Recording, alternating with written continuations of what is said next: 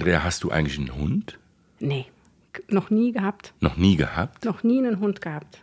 Nee, ich bin eher äh, Katzenmensch. Okay. Also Tierliebhaberin schon, aber ein Hund eben nicht. Bist du dir denn bewusst dessen, was du da verpasst hast? Ich bin mir dessen schon bewusst. Früher mochte ich Hunde tatsächlich nicht.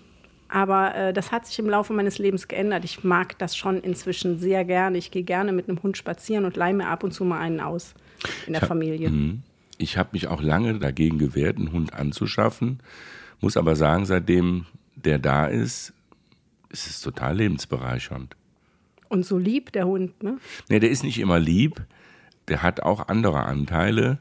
Aber darüber könnten wir gleich mal sprechen, wie der Hund in dem Buch, es ist eine Hündin, Ascha, Ascha. wie die hier so beschrieben wird von Bodo Kirchhoff. Auslese, der Literaturpodcast mit Andrea Zuleger und Thomas Thelen. Bodo Kirchhoff, seit er sein Leben mit einem Tier teilt, heißt der neue Roman, der jetzt vor einer Woche etwa erschienen ist. Und darin geht es um einen alternden B-Movie-Schauspieler deutsch-amerikanischer Herkunft, ähm, Louis Arthur Schongauer, der sich ähm, an den Gardasee zurückgezogen hat, der Liebe entsagt hat, eigentlich allen Menschen entsagt hat und dort nur mit seiner Hündin lebt. Das kann natürlich nicht so bleiben, sonst wäre es ja keine Geschichte. In diesen sehr verwinkelten Gassen oberhalb des Gardasees äh, fährt sich eine junge Reisebloggerin fest mit ihrem Wohnmobil. Genau in der Zufahrt zum Schongauer Grundstück. Und äh, er ist schon bereit, alles zu geben, um sie abzuwehren. Mit einem Kleinkaliber rennt auf die Straße und muss dann feststellen, dass seine Hündin diese Bloggerin wohl sehr mag. Und ähm, im Laufe dieser Geschichte brechen quasi die Frauen über Schongauer herein, der in diesem Sommer, in dem das stattfindet, 75 wird. Also die Geschichte spielt kurz vor seinem 75. Geburtstag. Die Geschichte spielt übrigens nur an wenigen Tagen. Ne? Ja. So an drei, drei, vier Tagen Äh, vielleicht. Ich glaube vier, fünf Tage. Ja, das ist, die, ist ne? Mitte August, die Woche vor Maria Himmelfahrt. Und genau an Maria Himmelfahrt äh, hat Schongauer auch Geburtstag. Jetzt könnte man sich, ähm, oder das habe ich gedacht, er ist 75, lebt da allein, scheint ja nach allem, was man weiß, durchaus noch ähm, äußerlich ein nicht unattraktiver Mann zu sein. Das könnte man sich vorstellen, es könnte Schlimmeres äh, geben als äh, die Tatsache, dass ihm da auf einmal durch Zufälle jetzt die Frauen zulaufen. Weil es bleibt ja nicht bei der Bloggerin, Bei es kommen ja weiter, Bloggerin. es Also- kommen ja weiter dazu. Also, ja, ja, genau. Es kommen weitere Frauen hinzu. Also äh, die Bloggerin fährt sich fest und einen Tag später hat sich eine ähm, Journalistin Ende 40, ich glaube 49, Almut Stein heißt sie, angemeldet, die angeblich ähm, ihn so ein bisschen wieder ins Rampenlicht holen will. Obwohl eigentlich kräht kein Hahn nach ihm. Ne? Aber ähm, Er war ja eigentlich auch nie im Rampenlicht. Eben. Er war ja ein B- Ja, ja. B-Movie ne, und Ja. spielte immer nur Nazis, den Nazi, ne? den deutschen, den hässlichen deutschen Nazi. Und äh, die hat sich angekündigt, deswegen ist er sowieso schon so ein bisschen in Hab-Acht-Stellung. Also er denkt die ganze Zeit darüber nach, dass sie kommt, äh, was sie von ihm will genau. Und das stört ihn eigentlich schon so ein bisschen in seinem Eremitendasein, das er sich äh, erwählt hat. Und natürlich kommen auch die Geschichten äh, raus, warum er eigentlich in der Einsamkeit lebt. Also es gab halt auch vorher Frauen und vor allen Dingen seine Ehefrau Magda, eine Tierfotografin, die ist bei einem Badeunfall ums Leben gekommen, einige Jahre zuvor. Und seitdem hat er sich halt so für diese Einsamkeit en- entschieden. Wobei ich das ja auch, wir hatten ja, das letzte Buch war Paul Auster, ne? Mhm. Auch da ging es um einen Badeunfall einer Ehefrau, die äh, in den Wellen umkommt. Das Stimmt. scheint irgendwie von älteren Herren ein äh, schönes Motiv zu sein. Offensichtlich. Sie Also, stürzt sich in die Wellen ähm, und äh, geht, in, geht, geht dann unter in Ja. diesen Fluten. also so ein bisschen die schaumgeborene Venus in andere Richtungen. Man geht zurück ins Meer und, und zerfließt da. Mag sein. Ja. Mhm. Ich habe am Anfang dann ge- gedacht, während sich die Geschichte entwickelt und wie durch Zufall jetzt da die Damen auftreten, ähm, auch aus meiner Leseerfahrung mit, mit Bodo Kirchhoff, die übrigens interessanterweise, ich habe das nachgeschaut, vor 32 Jahren begonnen hat. Vor- mit Infanta. Infanta war 1990, oder? Ja, 91. 91, 91? 91 meine ich, hätte Okay. ich nach. Oder ich habe es zumindest 91 gelesen Mhm. und es war auch das habe ich nochmal verifiziert, eines meiner ersten Bücher. Ich mache das an der Stelle jetzt mal anekdotenhaft. Meine Großmutter war verstorben. Es gab ein Erbe und ich bekam äh, aus diesem Erbe einen 100 D-Mark-Schein.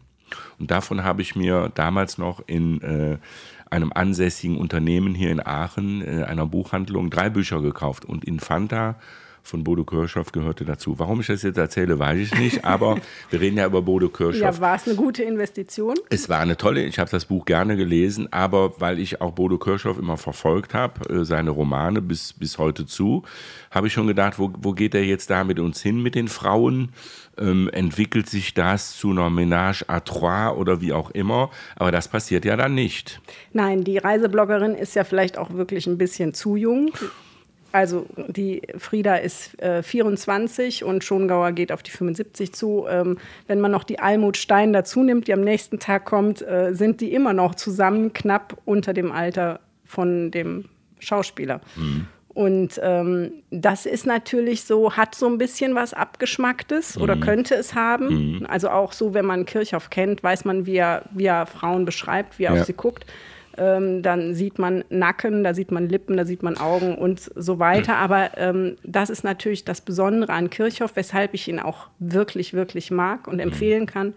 Der kann das. Der kann mhm. das so, dass es eben nicht abgeschmackt ist. Es ist ja sehr, ja sehr feinsinnig und es hat auch eine Erotik. Also er spielt ja auch damit. Es gibt eine Bootsfahrt, dann werden immer Szenen äh, beschrieben, wie er sich jetzt umziehen muss, raus aus den nassen Klamotten. Dann, ich glaube, es ist Almut auf dem Boot, mhm. richtig. Äh, er guckt ihr, sie zu, äh, er guckt zu, aber es bleibt halt alles in der Andeutung und trotzdem spielt er mit das Thema. Ja. Passiert da noch was? Passiert jetzt nichts? Ähm, das kann er ja auch sehr lange in der Waage halten. Das, ne? hält das er sehr, auch so 300 hält, Seiten. Das hält er gut in der Waage ja. und ja, hält uns ja da auch allein dadurch so ein bisschen im, im Lesefluss. Also ich habe das Buch sehr, sehr, sehr gerne gelesen. Mein Problem mit dem Buch. Oh, das ist gut. Ich ja, habe nämlich keins. Du hast gar kein Problem. Ich habe nee. ein Problem. Ich finde, dass schon der Titel sagt es ja, es geht hier um ein Tier, eine Hündin, ähm, zu der ähm, der Titelheld offensichtlich oder der Held der Geschichte eine sehr intensive Beziehung hat. Ich finde aber die Beschreibung dieser Hündin, ähm, ich finde sie sehr respektvoll, ja, aber ich finde sie gleichwohl auch distanziert. Ich finde sie wenig warm. Und das ist etwas, was mich etwas irritiert hat. Also sie kommt natürlich immer wieder vor, sie taucht immer, also die Hündin ist allgegenwärtig, dann kommt sie wieder angetrabt, dann legt sie sich mal zu ihm, dann ist sie mal wieder weg, dann legt sie sich auch zu ihm ins Bett. Also all diese gewohnten Situationen. Aber ich finde die Beschreibung angesichts der Bedeutung, die dieses Tier in seinem Leben hat, bleibt für mich trotzdem irgendwie distanziert. Das hat das, mich gewundert. Äh, das habe ich gar nicht. Also ich hatte das Gefühl, da geht es, ähm, die, also die Tierliebe ist natürlich ne, was komplett anderes als, mhm. als Menschenliebe und ist natürlich auch ganz unkompliziert. Also mhm. da ist ein Hund, der liebt, aber er weiß nicht, dass er liebt. Und äh, der verhält sich die ganze Zeit so, wie es am allerschönsten ist. Keine, keine Ansprüche stellen, kein eigenes Leben fordern. Ähm, also das ist so einfach, ein Tier zu lieben. Und das stellt er ja auch so ein bisschen gegeneinander. Aber ich finde, dass ich die Wärme zu diesem Tier sehr spüre. Also er ist ja auch nahezu eifersüchtig, weil diese Hündin Ascha, die er, das ist ein Straßenhund aus Rumänien, die er einst mit seiner Frau Magda von der Straße gerettet hat und in so einem Aschehaufen gefunden hat. Deswegen heißt sie so. Und das erinnert ihn natürlich sehr an seine Zeit mit seiner Frau. Und jetzt geht diese Hündin aber zunehmend auch gerne zu der Reisebloggerin. Und dieses Tier hat natürlich auch die Funktion zu zeigen, diese, so ein Hund wird 10, 15 Jahre alt und Schongauer weiß, dessen Herz stolpert ja nun öfter mal, er weiß also, dieses Tier wird mich überleben.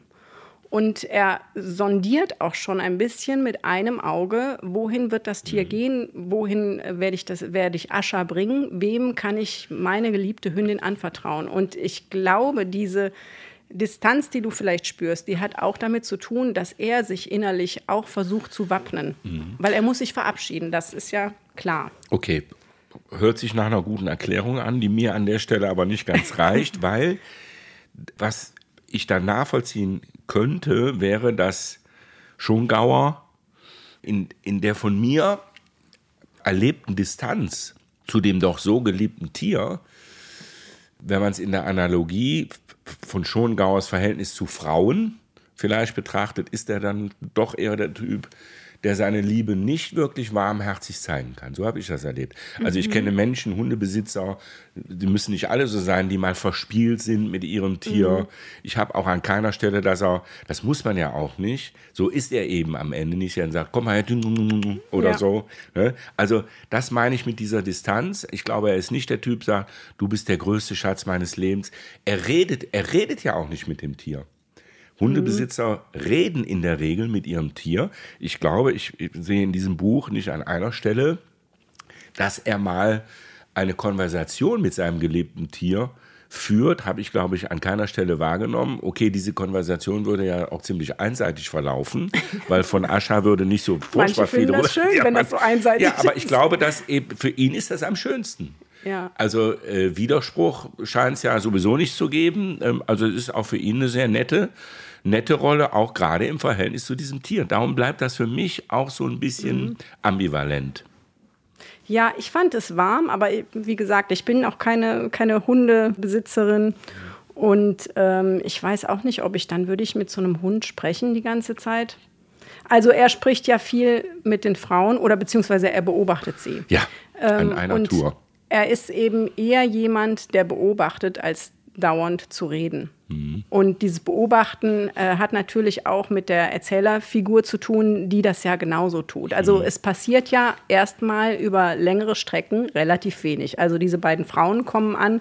Nachher kommt sogar noch die dritte Frau. Das ist ähm, die Mutter von der Reisebloggerin, die sich um ihre Tochter Sorgen macht. Mhm. Und das ist eine ganz äh, ziemlich schreckliche Person ja. so. Ja.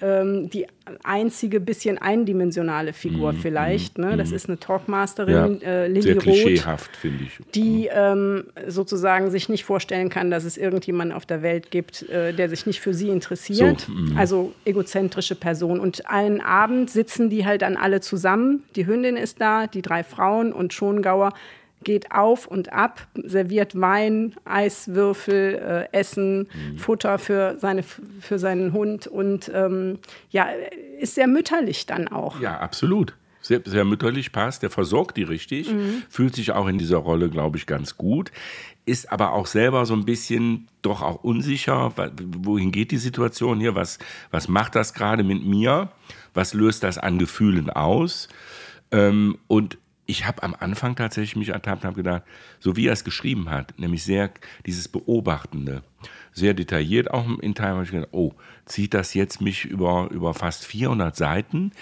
Ich muss aber sagen, dass ihm das trotzdem, ich weiß auch nicht, welchen Trick und Kniff der da angewendet hat, er bleibt ja sehr konsequent dabei. Es, ich bin nicht an einer Stelle, ich das Gefühl, oh, jetzt wird es mir aber, jetzt musst aussteigen. Also man kennt viele Romane von ihm, wo sich seine Figuren auf den Weg machen und wo sie unterwegs sind. Äh, das sind so literarische Roadmovies. Da fahren sie von Norditalien nach Süditalien oder umgekehrt und es passiert immer was auf der Strecke. Und hier habe ich mich auch gewundert, dass er wirklich über 300 Seiten lang ist es wie ein Kammerstück. Die mhm. Bühne mhm. ist dieses Haus am Gardasee. Übrigens das Haus äh, wirklich, in dem er dort die, den Sommer verbringt. Das mhm. ist wirklich eins zu eins eigentlich sein Haus und und in seinem Dorf. Und da passiert relativ wenig, warum man trotzdem bei der Stange bleibt. Ich kann es mir nur so erklären, dass er einerseits äh, sehr, sehr filmisch schreibt. Also man hat wirklich äh, Filmszenen vor Augen. Er ist in der Hinsicht äh, relativ amerikanisch. Auf der anderen Seite hat er dieses, äh, dieses deutsche Reflektieren, in, in jedes Wort reinspringen, äh, alles untersuchen und hat natürlich auch dann, äh, findet immer tolle Sätze. Mhm. Stimmt. Ich ähm, fand eine Szene, und das muss man ja auch erwähnen, es gibt schon auch ganz tolle Szenen auch. Ich nenne es jetzt mal Szenen, weil du gerade von, von es, es braut sich ein Unwetter zusammen. Und wer jemals am Gardasee war, der weiß, was das am Gardasee bedeuten kann. Es geht ja auch relativ schnell Und äh, Schongauer lebt ja jetzt nicht erst seit gestern da. Er weiß, was kommt. Er versucht auch mit den anwesenden Frauen da ähm, das äh, Schlimmste noch zu verhindern, indem er sagt, Stühle rein, äh, Türe zu. Und, und dann kommt aber dieses Unwetter am Gardasee. Und die sind dann im Haus. Äh, eine der Frauen verliert auch quasi die Nerven. Äh, also ich finde, wie der dieses Unwetter beschreibt, was es für Folgen hat, wie es sich zusammenbraut, das finde ich, äh, das macht er meisterhaft. Mhm. Also da fühlte ich, ich konnte es quasi krachen hören. Ja. Ja, genau, das, man, man, man spürt das wirklich. Und es hat immer eine Verbindung auch zur Geschichte. Es, gibt, es ist dann ein Höhepunkt erreicht, also eine, eine Gefühlsexplosion oder was auch immer. Aber man, man dieses, es gibt nie einfach nur etwas in der Natur und es hat jetzt keine Verbindung äh, zum, zu seiner Geschichte. Genauso wenig wie es irgendwie Motive gibt, die keinen Grund haben. Und wenn man bei dem Buch ist es interessant, wenn man das zu Ende gelesen hat, dann nochmal die ersten 15 Seiten zu lesen. Das habe ich nicht gemacht. Das habe ich diesmal gemacht. Das ist, kein, äh, ist nichts, was ich jetzt ständig mache, aber ich habe irgendwie gedacht, ich müsste jetzt nochmal an den Anfang gehen. Und was passiert dann? Dann siehst du, dass alle Motive, die auftauchen in dieser ganzen Geschichte, sind am Anfang schon angelegt. Also Okay. das ist, und das ist wirklich, äh, es ist einfach komponiert, das, das merkt man. Du hast aber nur die ersten 15 Seiten nochmal gelesen. Mhm. Liest du Bücher eigentlich ein zweites Mal? Ganz, ganz selten. Ja. Ganz selten. Aber bei Lieblingsbüchern passiert das schon mal, ja. Ja. Ich habe immer das Gefühl, eigentlich, äh, du hast es einmal gelesen und die Zeit musst du nutzen, um dann immer weitere neue Ja, Bücher zu lesen. also aber manches wäre vielleicht. Manche, manche Sachen, also zum Beispiel, ähm, Bodo Kirchhoff hat ja auch mal den Buchpreis gewonnen, ich glaube 2016. für Widerfahrenes? Wie- Wie- Widerfahrenes. Mhm. Das habe ich ein zweites Mal gelesen. Das, ähm, ja, das fand ich wirklich sehr, sehr schön auch. Es geht ja nicht nur um die Ascha, die Hündin. Es gibt auch noch andere Tiere. Und die Zikaden, die sind ja da die ganze Zeit am, wie sagt man eigentlich, am Surren, am Zwiepen, am. Ich habe, also, also, ist, also das ist so ein Motiv, also so dieses ständige, man, man auch, man, also man liest und hört diese Viecher im Grunde genommen die ganze Zeit. Mal sind sie leiser, mal ist es nur eine. Man kennt ja dieses, wie sagt man denn jetzt? Zwirpen, Zwiepen, Zirpen? Zirpen. Ich weiß es nicht. Auf jeden Fall machen diese Viecher irgendwie ein Geräusch, das man kennt. Und das hat man eigentlich auch so fast die ganze Zeit irgendwie im Kopf. Finde ich auch ganz interessant. Ja, es ist ein sehr, es ist ein sehr tierischer Roman. Ja. Ne? Es gibt ja auch noch äh, eine Szene, wo dieses, äh, dieses ähm, Pferd, also das tote Pferd, Ja. in der Brandung liegt. Ja. Ne? Das wird auch beschrieben. Und es, also eine Menge Tiere spielen eine Rolle. Und die, das ist fast so ein bisschen zwischendurch wie so ein Bosch-Gemälde. Wo so die Dämonen um einen herumfliegen. Und es gibt ja dieses Motiv in dem Roman, dieses Bild, die Versuchung des heiligen Antonius von Martin Schongauer, Namensvetter von unserem Protagonisten ähm, aus dem Mittelalter. Das ist ein äh, Mönch und Eremit, der in der Wüste gelebt hat, der heilige Antonius, und der sich ganz vieler Versuchungen erwehren muss. Und dieses Motiv spielt für den ganzen Roman eine große Rolle. Unter diesem Bild, was auf dem Klo hängt beim Schongauer, äh, wo man praktisch Während wenn man man, auf dem Klo sitzt, sitzt, kann man kann sich man das, den- das mhm. angucken. Und äh, darunter liegt noch das Buch von Gustave Flaubert, auch die Versuchung des heiligen Antonius. Ist irgendwie Ende des 19. Jahrhunderts herausgekommen, hat kein Mensch verstanden. Mhm. Ähm, wenn man sich aber anguckt, was die Kapitelunterteilung von diesem Buch, dann ist das sehr ähnlich angelegt wie jetzt äh, Kirchhoffs Roman. Und ähm, diese Dämonen, die da den heiligen Antonius umrauschen, das können natürlich die Frauen sein, die von, von allen äh, Ecken und Enden Einfallen. einfallen und ihn irgendwie entweder zum Leben oder zum Sterben bringen wollen. Ähm, das können aber auch die Tiere sein, die immer wieder auftauchen, ne? wie dieses, dieses Pferd, was am Strand liegt. Also Ich bin immer ganz über, also ganz erstaunt, was du alles so weißt. Jetzt, äh, wie gerade, ähm, ja, finde ich, finde ich bemerkenswert. Wikipedia kann ich da nur sagen. Das glaube ich nicht. Jetzt machst du dich zu klein. Eine Szene würde ich noch gerne besprechen, weil es auch die fand ich unheimlich kräftig und stark. Schongauer hat offensichtlich, er hat ja schon einen Stand bekommen, er hat Probleme mit seinem Herzen. Das zieht sich ja auch durchs Buch. Und dann kommt es so, äh, der Ehemann einer der Frauen meldet sich am Telefon, die Frau äh, verleugnet sich aber, will jetzt nicht mit ihrem Ehemann, mit dem sie da, glaube ich, Probleme hat, ich weiß gar nicht, sie leben schon in Trennung, will sie gar nicht telefonieren, also führt Schongauer das Gespräch. Und ja. äh, der Mann, mit dem er dann spricht, ist Herzchirurg, Herzspezialist. Mhm. Und dann äh, telefonieren die miteinander, das Gespräch ist anfangs etwas holprig, weil der Herzchirurg eigentlich nur mit seiner Frau sprechen will. Jetzt hat er diesen Schongauer dran und fragt, was macht die denn bei Ihnen? Und dann kommt es im Laufe dieses Telefonats aufgrund der Geräusche, die der Herzchirurg hört, via Telefon, zu einer Ferndiagnose, die allerdings sozusagen den Punkt trifft. Schongauer steht kurz vor einem Herzinfarkt. Aber ja. das finde ich auch eine tolle, tolle ja. Beschreibung, ganz toll. Ja, ja, ist ganz toll. Also auch dieser, dieser Kardiologe, der sozusagen, äh, der natürlich unheimlich fit ist ja. und äh, immer alles richtig macht, also außer vielleicht seine Ehe, aber ansonsten weiß der immer, was zu tun ist und der hat so gar nicht dieses verletzliche, ähm, bisschen Leidende vom, vom Schongauer, sondern ist so einer der im, Macher, der immer weiß, was richtig ist. Und äh, die, wenn die zwei dann telefonieren und beide wollen natürlich gar nichts voneinander, sind aber nun mal jetzt verbunden über diese Telefonleitung und wie er dann die Diagnose stellt, das ist, äh, das einfach, ja, und ja. das ist unheimlich witzig zwischendurch ja, auch. Ne? Also auch ich meine, es ist, ist, natürlich nicht so sehr lustig mit diesen Herzinfarkten, aber ja. wie er das beschreibt, ist einfach witzig. Bodo Kirchhoff, seit er sein Leben mit einem Tier teilt. Wie gesagt, ich sehe das Tier, was natürlich eine wichtige Rolle einnimmt in diesem Roman, bleibt mir etwas fremd, hm, anders als dir offensichtlich. Ähm ja, ich, ja, ich habe das Tier nicht so im Zentrum gesehen. Ich sehe im Zentrum dieser Geschichte äh, ja das, das Aussöhnen mit dem Alter, ähm, das Reflektieren der eigenen Geschichte, wie weit ist man gekommen, was hat man gemacht, äh, wo geht man hin? Und, ähm, und wie viel Liebe wird es da noch geben. Okay, dann einigen wir uns darauf, dass, dass der Hund dann doch eher eine Nebenrolle vielleicht spielt, so wie er früher in seinem Schauspieler-Dasein. Und wir einigen uns aber auch darauf, dass wir sagen, tierisch guter Roman von ja, Bodo Kirschhoff. Auf jeden Fall lesen. Gut, tschüss und vielen Dank fürs Zuhören. Danke. Auslese, der Literaturpodcast auf aachenerzeitung.de und überall, wo es Podcasts gibt. Sag mal, Tom, kannst du dir eigentlich vorstellen, dass die Geschichte andersherum erzählt werden könnte? Also eine 75-jährige Frau und dann kommt der 24-jährige Reiseblogger und der 49-jährige Journalist?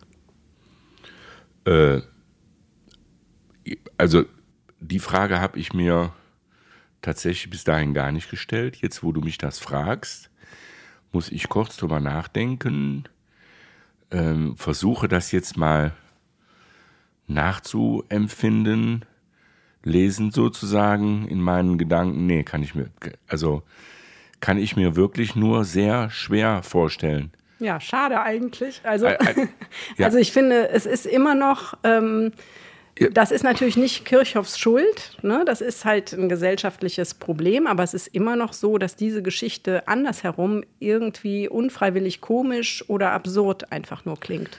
Also wenn ich mir vorstelle, dass da jetzt die 75-Jährige steht, wie du schon sagst, gehen wahrscheinlich gelernt Bilder in meinem Kopf, laufen ab die mir die Vorstellung schwer machen. Wofür ich mich ja nicht entschuldigen muss, glaube ich, oder? Nein, nein, ich mein, nein, du musst aber, dich aber, nicht aber wie, wenn du sagst, schade, ist es denn denkbar, da irgendwann hinzukommen? Ja, das frage ich mich. Äh, mhm. Ich denke, dass, es, dass man das tun sollte, dass man da hinkommt. Ja.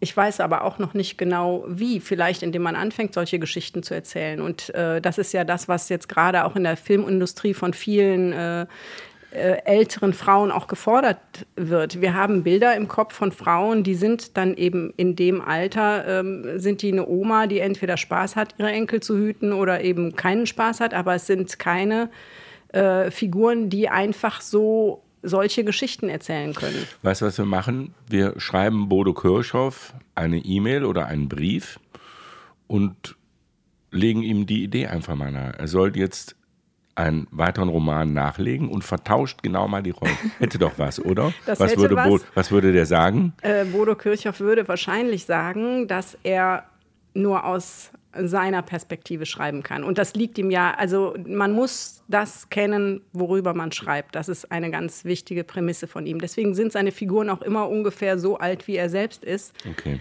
Weil er das am allerbesten nachvollziehen kann. Und es äh, in, die, in die andere Person zu schlüpfen, das hat immer auch so ein bisschen was Künstliches. Okay.